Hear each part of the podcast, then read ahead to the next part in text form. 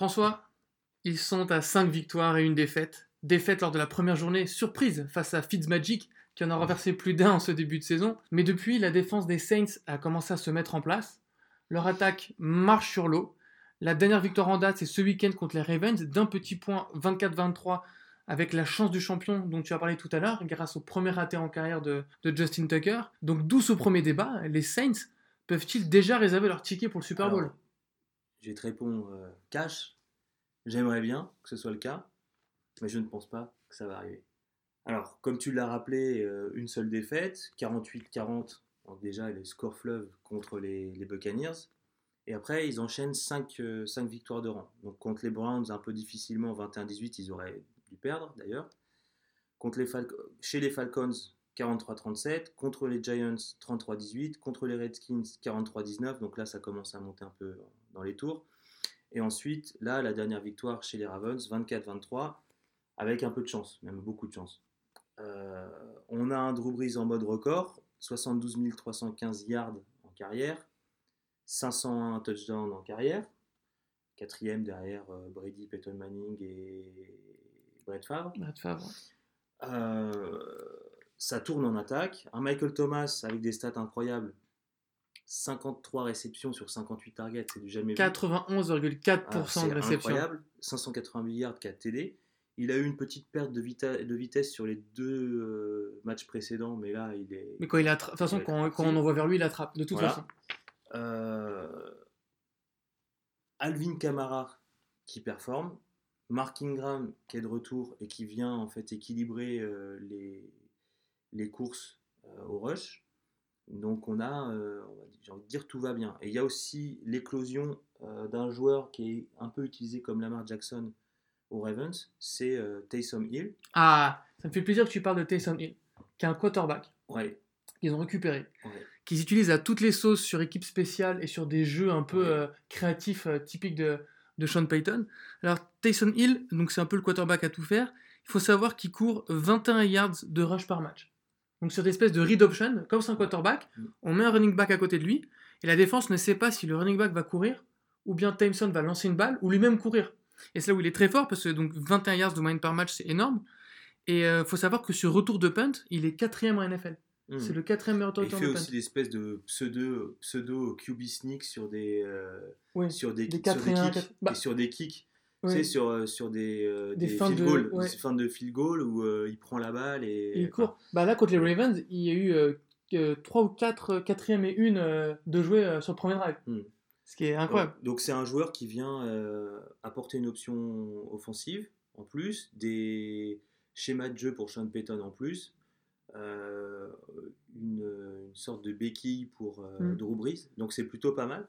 Par contre, moi, j'ai des, on va dire des, des griefs contre cette équipe. Mhm. Euh, la défense est mauvaise. Elle a progressé. Elle Si a tu, progressé, tu mais as cité mauvaise. tout à l'heure le nombre de points qu'ils prenaient par match. Sur leurs 3 dernières victoires, il y a quand même une amélioration. Oui, mais c'est quand même euh, la 25e, 25e équipe de la ligue en termes de yards concédés par, euh, par action. Mais, figure-toi que c'est la meilleure défense contre le rush. Avec 3,1 yards de moyenne pour les coureurs adverses. Oui. Figure-toi qu'ils convertissent deux fois plus de first down au rush que l'adversaire. Et ouais, Ouais, mais en fait, la réalité, c'est que tout le monde joue à la passe contre eux. Ouais. et, que, et que du coup, ils font 3-4 jeux à la, à la course qui sont, euh, qui sont mis en échec. Mais bon, de mon point de vue, il y a un autre problème. ouais. Euh, alors, c'est pas. Enfin, c'est un problème de riche. Mais quand on compare avec d'autres effectifs qui ont des attaques de feu, c'est un peu euh, problématique. C'est qu'il n'y a pas assez de receivers de talent, en fait. C'est-à-dire que on a Thomas et Michael Thomas et Benjamin Watson qui, euh, qui, qui captent à peu près euh, toutes les passes. Et Après, on t'as a Ted Ginn, et on, Ted Ginn Jr. et on a euh, Camara qui Ouais. prend une partie Mm. des, Des réceptions. des réceptions.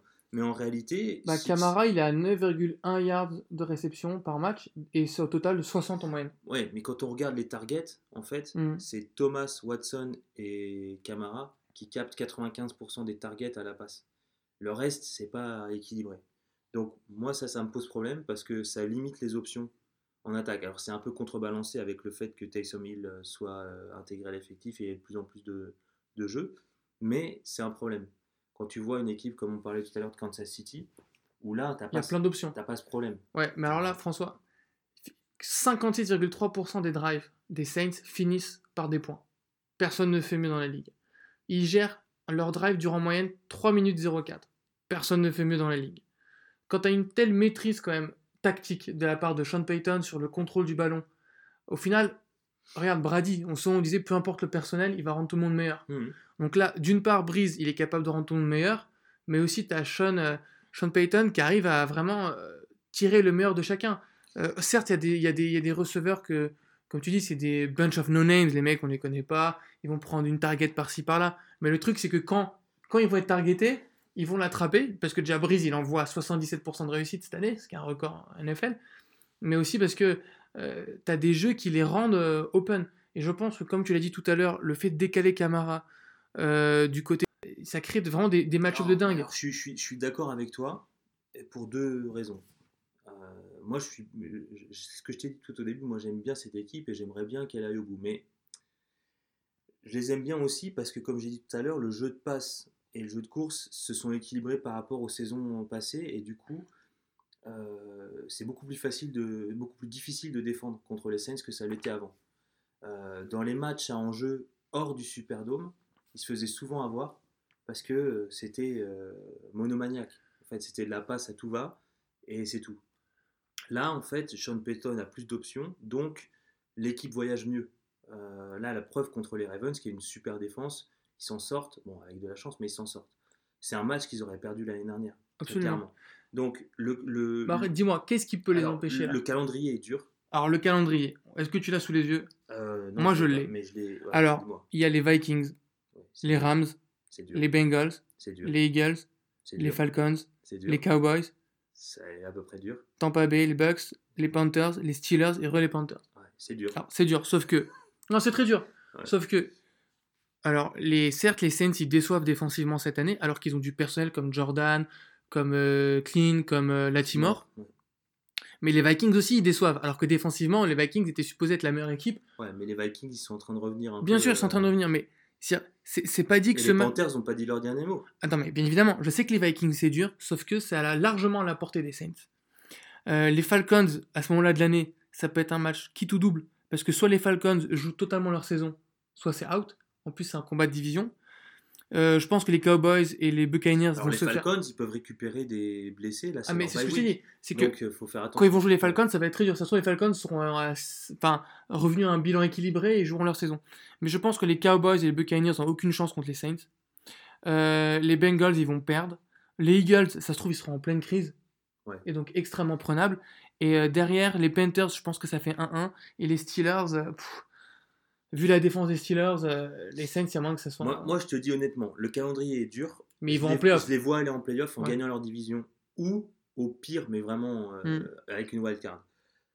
Par contre, mon vrai problème, c'est que je les vois pas du tout capables de battre les Rams en championship game. C'est ça en fait mon problème. Même pas, euh, comment dire, d'un point de vue expérience et tactique? Non, parce qu'en plus, ils n'auront pas l'avantage du terrain. C'est très peu probable qu'ils aient l'avantage du terrain. Ouais, ils l'auront pas. Et donc, ils vont se faire, ils vont se faire euh, Mm. exploser. Donc, pour moi, c'est c'est trop fort, les Rams. Surtout à l'extérieur. Alors, et vous Est-ce que vous voyez les Saints aller au bout euh, cette saison et, et rejoindre le Super Bowl en dominant la NFC Euh, Donnez-nous votre avis sur les réseaux sociaux, sur Twitter et Facebook, at Sport et Associés. On passe au prochain segment de l'émission.